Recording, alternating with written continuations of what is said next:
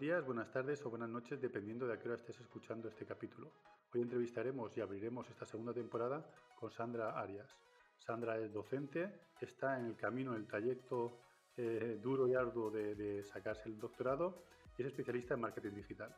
Hola Sandra, ¿qué tal? ¿Cómo estás? Hola Javi, ¿qué tal? Pues encantada de estar aquí contigo y, con todos los que nos están oyendo en este, en este podcast, independientemente de la hora. Y nada, y pensando, como bien dices siempre en, Twitter, que hoy nos vamos a divertir y hablando sobre todo de, de branding.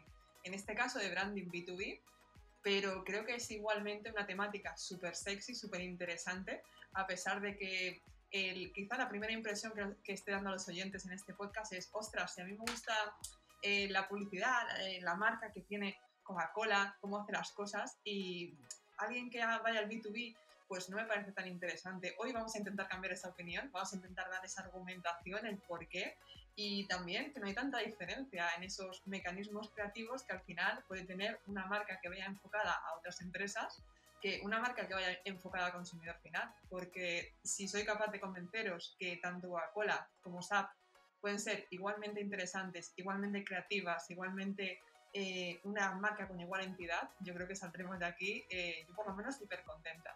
A ver, has dicho algo que es muy disruptivo eh, y es, bueno, el enfoque B2B y el B2C desde siempre se ha dicho, o así se, digamos, en el mundo profesional, cuando hablas con un cliente te, te marca mucho, no, no, es que mis clientes son, la comunicación que quiero hacer es más B2B o B2C, por eso quiero utilizar unos canales u otros, pero acabas de, de romper los esquemas sobre todo a la gente que a lo mejor no entiende que el branding eh, va más allá del B2C, B2C eh, y B2B, perdón, sino que es eh, algo más global, ¿no?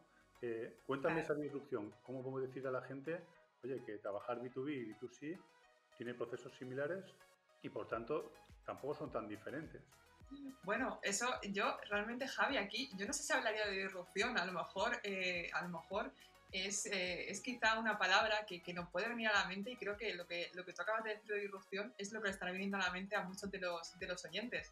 Pero no, está, no, es una, no es una concepción tan disruptiva en el sentido de que si nosotros, obviamente, si quien esté oyendo y que pertenezca a una agencia de publicidad o sea estudiante de, comunicación y publicidad y quiera trabajar en una agencia, obviamente lo que nos enseñan en cualquier carrera, en cualquier universidad es, no, no, tú estudia publicidad porque lo que tienes que salir es hacer anuncios de Coca-Cola o hacer eh, anuncios de esas grandes marcas que nosotros tenemos en nuestro día a día, que nos encantan, que yo quiero hacer esa publicidad de Starbucks. ¿Quién no se acuerda de, Starbucks, de esa gran marca, no? Eh, claro, obviamente eh, a nadie le viene a la cabeza voy a hacer publicidad de Cisco o de Intel, ¿no? O sea, es un punto. Pero ¿son interesantes estas marcas? Sí, a nivel creativo son súper interesantes. Y, creo que al final, aunque los grandes festivales estén plagados de increíbles anuncios y que, que al final son de, que van enfocados a ese consumidor final, sí que esas grandes marcas B2B y no tan grandes, porque no tiene que ser súper grande, también pueden utilizar esos mismos procesos creativos para generar una marca memorable. Que además, y ahora ya lo contaremos también, generar una marca memorable B2B tiene muchísimas ventajas porque al final hay también una gran diferenciación. Por ejemplo, supongo que quien me esté oyendo conocerá de oídas Salesforce, que es el CRM este tan, tan conocido. Eh, al final, ¿cuántos CRMs hay en el mercado? Bueno, podríamos nombrar aquí un montón, o, por lo menos podemos intuir que hay más de uno, pero cuando hablamos de Salesforce, lo que nos viene a la mente es calidad. O sea, también evidentemente eh, que es uno de los más eh, caros del mercado, obviamente, pero tú piensas en Salesforce y piensas en eficiencia, piensas en calidad. Y eso al final es una imagen de marca que se ha forjado a través de mucho tiempo. Claro, podemos optar a otras alternativas como Sugar CRM o como otro tipo de CRMs que pueden haber en el mercado, pero no tenemos esa, ese, eh, ese concepto de marca que podemos tener con Salesforce. Y con eso hay un montón, hay un montón de ejemplos. Porque al final, eh, y en este punto sí que me gustaría recomendar a quienes nos esté escuchando, un libro que, que, creo que es igualmente válido en tema de procesos creativos para, para una marca B2B como una B2C, que es eh, Superpoderes Creativos de Santiago Cosme. Es un libro que yo recomiendo muchísimo, que, me encanta y que creo que explica muy bien todo ese proceso de marca. Es verdad que Santiago ahí hace hincapié en las campañas en las que él ha trabajado, como Harley Davidson, eh, como hay distintos ejemplos, pero sí que es cierto que el, proceso que él especifica en este libro se puede utilizar perfectamente para una marca que sea B2B. ¿Cuál es ese proceso? ¿Cómo podemos aplicar un proceso que en principio está usando de Harley Davidson, que es, un, es una marca que tiene, bueno, igual que, Apple, ¿no? Eh, fervientes seguidores, fanáticos del sonido de la Harley únicamente o de la tecnología eh, de Apple. Eh, bueno, pero es que, Sandra, mi empresa es más regional, es más una pyme, una pequeña, gran empresa. No soy Harley Davidson, pero ¿cómo puedo aplicar esos procesos creativos a, un, si quiero hacer B2B o B2C, pero ¿cómo lo hago? Eh, Claro, pero es, eh, por eso comentábamos un poco, ¿no? Que ese proceso es exactamente igual, que ese proceso puede empezar, en una agencia puede empezar, evidentemente, conociendo ese ecosistema del cliente, conociendo tu marca aquí, y, y luego eh, el equipo creativo juntándose y haciendo ese brainstorming que haría para una marca comercial, para una marca enfocada a consumidor final y siguiendo todos los pasos. Yo en este punto, Javi, sí me gustaría, porque tú me has dicho, no, yo soy una marca pequeña, soy una marca regional, claro, eh, no soy, no soy Coca-Cola o no soy, o no soy Salesforce, como estábamos hablando antes, hablando de grandes nombres que nos llenan la boca, ¿no? Eh, pues yo te quiero poner un ejemplo, que además es un ejemplo que me toca muy de cerca, eh, que es el de Monopacker, que Monopacker es una, bueno, aquí yo soy de Alicante y Monopacker es una marca que pertenece a, a Homipsa, que es eh, una, una, empresa también enfocada a, bueno, a, distintos servicios relacionados también con, con una parte social, ¿vale? Eh, en este sentido, Monopacker en concreto es una marca pequeñita, ¿vale? Dentro, si lo pues, pequeñita al lado de claro, ese animales. Eh, claro, que, que, se dedica al envasado de monodosis de alimentación. Para que nos entendamos los que estamos oyendo, tú cuando vas al hospital a, a ver a un familiar y, vas a la cafetería a tomarte un café, el sobrecito de café, eso eh, perfectamente eh, ese envase puede estar hecho por monopacker sin ningún tipo de problema. O el, la, tacita esta de aceite que nos dan a veces para alinear las ensaladas, pues también ese envasado es justo lo que hace esta empresa de monopacker. ¿Puede monopacker ser interesante? Eh, ¿Tú qué dices, Javi? ¿Podrías monopacker llegar a ser interesante? ¿O por lo que te estoy contando te parece una empresa súper aburrida, súper... Eh, ostras, me da un poco de bajona, ¿no? O sea, no, no es algo que yo cogería, intentaría no sé. Eh, por, lo que entiendo, eh, es una pregunta con trampa. Ahora me dirás, es una eh, pregunta con trampa, sí, sí. Ahora me dirás cómo, cómo, cómo, se resuelve o cómo se resolvió en este momento, pues eso, una marca a lo mejor que puede ser más naif, más plana, en el sentido de que está Exacto, yo creo que a en, en, escenarios donde, bueno, pues a lo mejor no es el momento ideal para generar un amor hacia esa marca, lo vais a convertir, o me vas a comentar ahora cómo lo convertisteis en, en que esos momentos que acaben eh, generando un recuerdo positivo de, esa experiencia con, el cliente, en este caso claro, con el producto. Justamente. Y fíjate que lo que tiene Monopacker también es que eh, envasa para terceros. Entonces ya lo complicas más. Entonces es simplemente es envasado. Pues aquí se generó una imagen de marca, si, si tenéis por ahí un poco de la web, eh, que es mono, eh, monopacker.com. Sí, la pondré en la, en la, descripción, la pondré para que lo puedan ver los oyentes. Y al final dices, eh, ¿cómo una empresa, una empresa de envasado de monodosis eh, alimentarias puede hacer algo distinto? Pues básicamente se genera una imagen mm, con unos colores muy dinámicos. Si, si veis ahí la web, veréis que tiene unos colores muy vivos, pero sobre todo hay un claim detrás, que son pequeñas dosis de grandes marcas, porque al final, eh, claro, y, y, dónde está Monopacker, no? Porque Monopacker tiene esta web enfocada a que, a que la encuentren esas personas, que, esas empresas que necesitan ese envasado. También están los canales que tiene que estar, como puede ser LinkedIn. El LinkedIn tiene presencia en la marca justamente para, para llegar al público que tiene que llegar. Y, pero ahora tú me vas a decir, claro, hombre, una marca B2B obviamente tiene que estar en LinkedIn. Sí no. sí no. Ahí, ahí te vamos a hacer un poco de trampa también, Javi. Porque en este caso sí, pero no, no necesariamente, porque una marca eh, que vaya al B2B no puede estar en canales como puede ser Pinterest o TikTok. ¿Tú crees que realmente una marca eh, enfocada a B2B puede estar en Pinterest o puede estar en TikTok? ¿Qué me dirías si te digo? es trampa también, ¿eh? Ya, me imagino que, eh, y ahora me pongo en el papel de, lo que normalmente el cliente te pone encima de la mesa, es decir, cuando quiere B2B se asocia directamente a LinkedIn, ya sea la red social, eh, a lo mejor Twitter también, pero bueno, LinkedIn, eh, o bueno, quitando de otros canales, otros medios como puede ser pues, un newsletter, un podcast, un blog, etc. Pero digamos que ese es el canal estrella, donde los demás, las marcas que no quieren hacer un B2B, pues muchas veces desechan eh, LinkedIn para poder generar eh, B2C. ¿no? Eh, ¿Cómo lo hicisteis? ¿Cómo, cómo, cómo lo hicisteis con Monopacker? Bueno, en este caso ya te comento, Monopacker sí que está únicamente en LinkedIn, pero no, no, tiene por qué ser necesaria así, necesariamente así en cualquier marca B2B. Realmente te podría poner, y eso es también lo que quiero hacer, ponerte ejemplos de, marcas que no lo están. ¿Por qué pusimos Monopacker únicamente en LinkedIn? Que puede ser la pregunta, obviamente, porque el que nos compra es el CEO de la empresa que está aquí. Pero, ¿y, qué pasa cuando la empresa es B2B, pero el CEO de la empresa o el que toma la decisión no está en LinkedIn o no está tan pendiente de LinkedIn? ¿Qué hacemos? Este podría ser uno de los casos. Eh, también analizar, no sé si conocéis, esa también es una marca pequeñita, que es la de pinturas Blatem. No sé si a alguno de los oyentes le, sonará, o a ti mismo, Javi, pero también tenéis el link por aquí.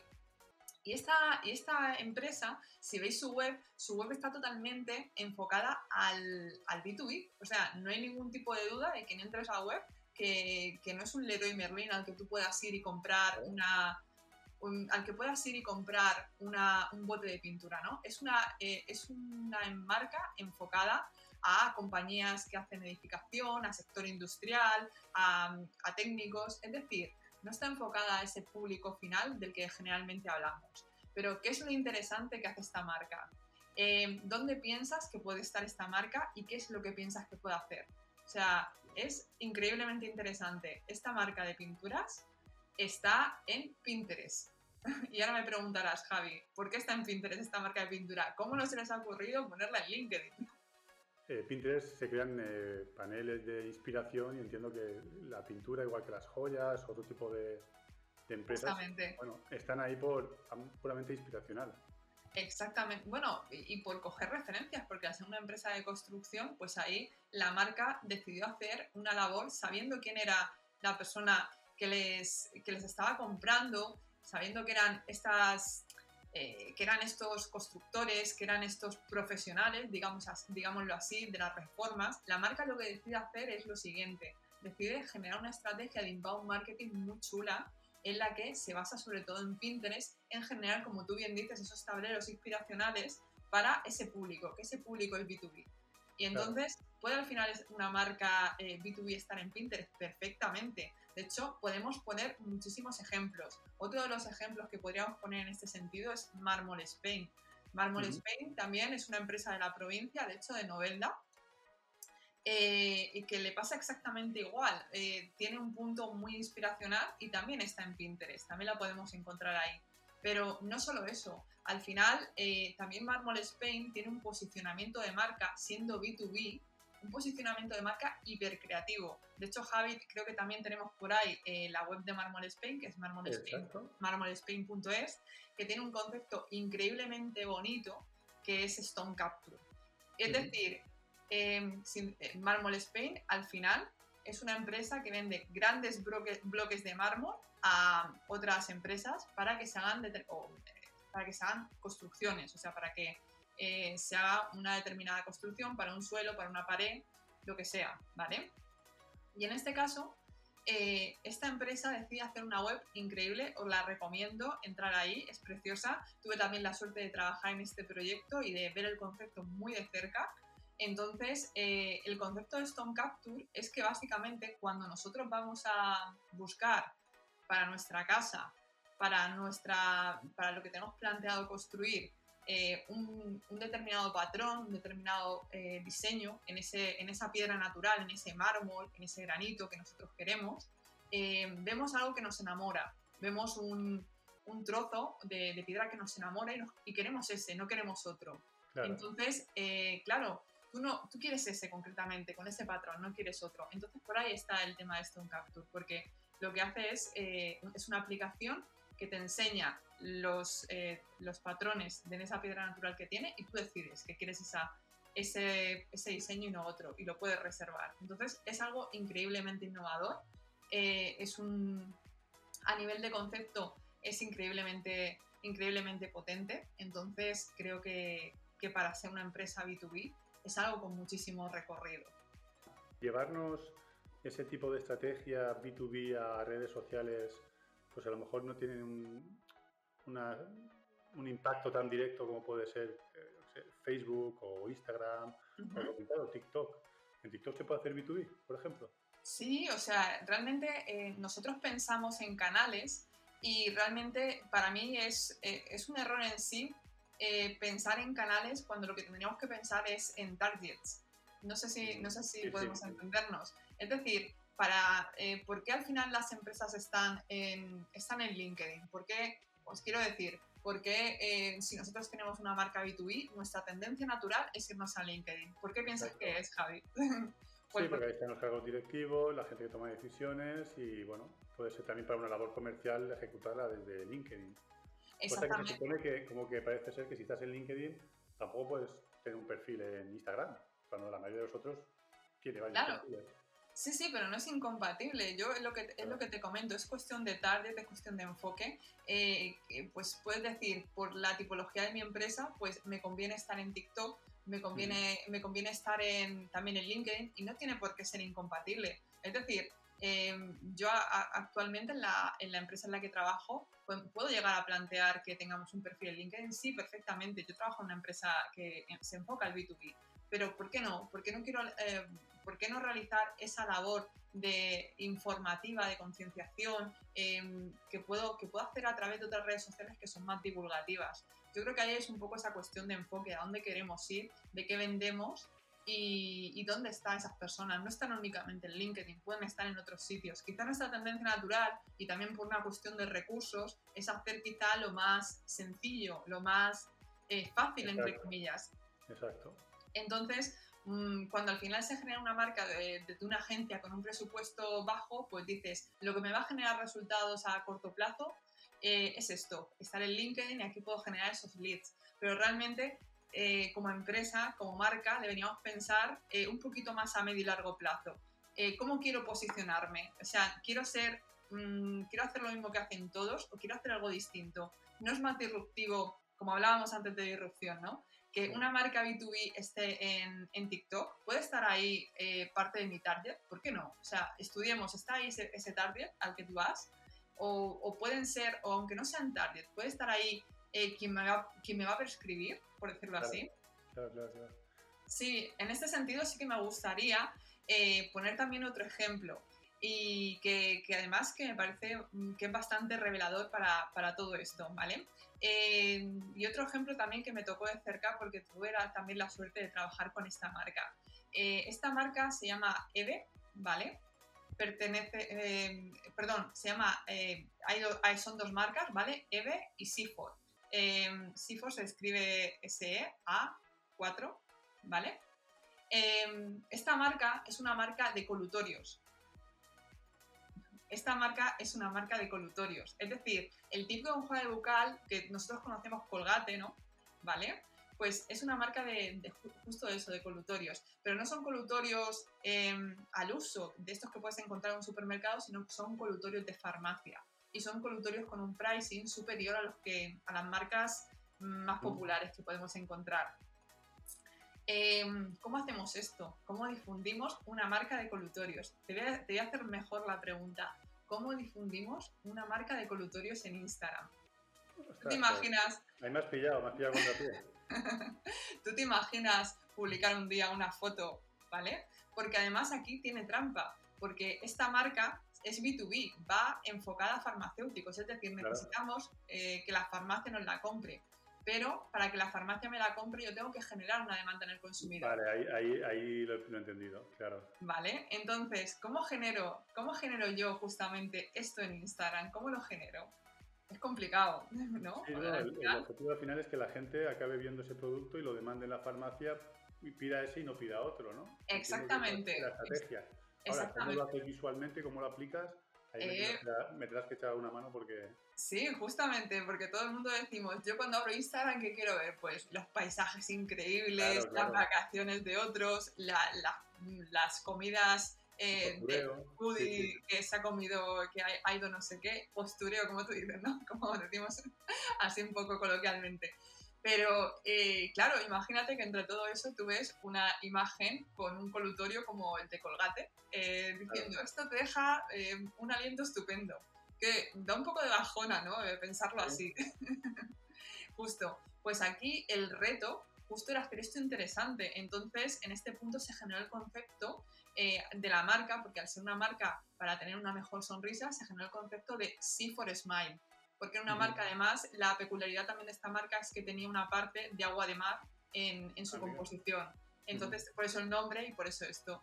Y que se, eh, que se intentó aquí pues hacer de manera inspiracional eh, imágenes que tuvieran que ver con la sonrisa y con el mar, para asociarlas a, a este colutorio. Entonces, eh, al final se pueden hacer cosas, sí, se pueden hacer cosas. Tú puedes vender un colutorio en Instagram y es una marca B2B. Tienes que generar esa demanda B2C, pero al final la marca es para que te la compre el farmacéutico. y cuando... Sandra, entiendo por tanto que para poder generar la marca, bueno, es algo que hemos hablado en algunos otros capítulos, ¿Sí? pero la estrategia, el punto de partida, la investigación previa es, Súper importante. Es, básica. Eso que, muchas veces las empresas saltan y van directamente a comunicar. Claro, pero... Quiero conseguir lo que acabas de comentar, ¿no? Que generar una demanda por un producto B2B en un canal que se supone que es más eh, postureo, más deep style. ¿Cómo lo hago? Solo, solo la, solución me lo da una buena investigación y una estrategia clara a medio y largo plazo, porque esto no se puede conseguir a corto plazo. No, evidentemente no, hace falta un trabajo increíble detrás. Y también te digo, eh, esto no es, realmente no es tan obvio. Yo, sinceramente, creo que una de las fases eh, más importantes de la creación de marca es la investigación, porque quizá tendemos a pensar que el creativo, el creativo publicitario en este caso, es alguien que, se sienta en una mesa, eh, pone los pies encima y de repente le viene la inspiración y genera Coca-Cola, ¿no? Pero es que esto realmente no es así. Una generación de marca eh, exige muchos codos y muchas suelas, o sea, es decir, mucho estudio, mucha investigación, mucho ver lo que hacen otros, mucho ver lo que se hace en otros países, en el mismo sector sectores parecidos y luego ir a ver lo que hace el cliente, palpar lo que hace el cliente y a partir de ahí generar. Sí, el problema de eso es que, claro, ¿cómo le dices a un empresario que busca el cortoplacismo, o sea, que busca el corto plazo y que ahí se mueve mm, a gusto, que a lo mejor necesita primero dedicarle seis meses de, y una gran parte de presupuesto, o una parte de presupuesto, eh, antes de empezar a, comunicar y, mucho antes de poder empezar a, a obtener retorno? Bueno, yo creo que ese es el gran reto de los directores de cuentas. ¿eh? tenemos que decir que eso debería ser una, asignatura en cualquier máster de dirección de cuentas. Sí, es verdad que es muy complicado porque eh, siempre tenemos que entender, y, por mi experiencia con clientes es así, que el cliente es un experto en la temática de su empresa, sin ningún tipo de duda. Es el que mejor conoce su producto, seguramente mejor conoce a ese, a ese, público al que le lleva vendiendo y, y, sin duda nos va a dar mucha información muy útil. Pero quizás a la hora de decir... Eh, necesitamos investigar mucho, generar mucho para hacer esa marca. Ya no sé si seis meses, tres meses, dos meses, pero hay una investigación previa y hay un proceso creativo previo.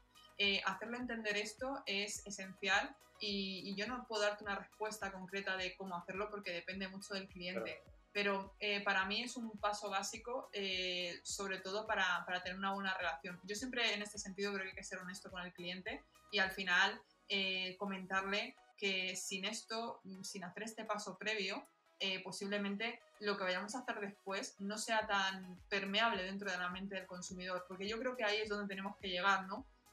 Que al final eh, tú, quieres ser Coca-Cola o quieres ser Hawkers, pero sin hacer esos pasos, bueno, en este caso que ha hecho, que ha hecho Coca-Cola, que lleva siglos estando en el mercado y ha pasado una evolución increíble y ha pasado por, bueno, por unas campañas publicitarias que todo el mundo tenemos en mente. Entonces, claro, eh, estamos en un punto que seguramente alguien que tenga un pequeño negocio que esté enfocado a B2B, pues quizá pueda decir, mm, vale, yo quiero ser esto, pero rápido, eh, quiero tenerlo también con un, coste, con un coste pequeñito, realmente no es posible. Ahí eh, hay que ser claros hay que tenerle, y hay que decirle al cliente, básicamente, que, que, dependiendo de hasta dónde él quiera llegar, le podemos recomendar unas acciones u otras, pero yo no, yo no eh, acometería un proceso creativo, un proceso de rebranding o de generación de marca, dependiendo, sin que ambas partes tuvieran las cosas muy claras de lo que implica, de esas implicaciones, porque para mí es falta de honestidad, ¿vale? Sandra, y, ya para ir concluyendo, ¿qué dentro de esas recomendaciones, ¿qué recomendaciones darías pues, al empresario, a nuestros, a nuestros oyentes, eh, a la hora de que trabajen eh, la marca, su marca, en base a conseguir que el B2B sea una parte también importante dentro de su estrategia y, cómo llevarlo a cabo de una forma creativa y positiva en, todos los canales, en todos los medios. ¿Qué les diríamos? Yo, en este sentido, y quizá con mi experiencia en agencia, eh, recomendaría eh, sobre todo el asesoramiento por buenos profesionales, eso sin ningún tipo de duda. Y, creo que merece la pena hacer primero una reflexión interna de lo que nosotros mm, queremos, a dónde queremos llegar y hasta dónde queremos comprometernos internamente en la empresa. Y luego eh, decir, ser, ser realistas con nuestros objetivos, los que, los que tenemos, y ser realistas con, con los recursos de los que disponemos. Y si internamente no se, no se dispone de esos recursos o si em, realmente preferimos optar por alguien externo, que sean buenos profesionales, que creo que em, a pesar de todo lo que puede parecer, los buenos profesionales no están únicamente en, en Madrid y Barcelona. Eh, de hecho, hay em, eh, agencias de publicidad en esta zona de Alicante y Murcia, tú sabes bien, Javi, que hay buenísimos profesionales eh, que son súper solventes y que nos pueden siempre ayudar. Yo en eso estoy súper segura. Que al final nosotros queremos eh, ser mm, como este increíble anuncio que no, no, puedo dejar de reseñar en este, en este podcast, Javi. Queremos ser Volvo como Volvo Trucks y, y hacer ese increíble anuncio en el que cogemos allá en Club Van Damme para, para ejemplificar la estabilidad de nuestros camiones, perfecto. Si tenéis presupuesto, si podéis, si, si, llegáis ahí, sería maravilloso. Si no, yo creo que hemos puesto un montón de ejemplos, Monopacker, como Marmol Spain, como eh, todos los que hemos hablado en este podcast, que no hacen falta grandes presupuestos para tener una marca que sea B2B y, que sea eh, solvente, que sea memorable y que nos pueda diferenciar de la competencia. Eso sí, en este punto yo creo que ah, tanto el, empresario, la empresa, la marca, como los profesionales con los que se confíe, tienen que estar igual de comprometidos en hacer crecer esto. Bueno, Sandra, pues muchas gracias por haberte pasado por el podcast, el primero de esta segunda temporada. Eh, lo habíamos retrasado una semana porque queríamos abrir contigo. Pues muchas gracias. Ha sido, ha sido, un placer esta charla, eh, muy entretenida y, y no descuides que igual eh, volvemos a repetir más adelante. pues para mí sería un placer, Javi. Muchísimas gracias por invitarme y un saludo a todos tus oyentes que espero que hayan disfrutado tanto como yo de estar aquí. Un abrazo. Otro.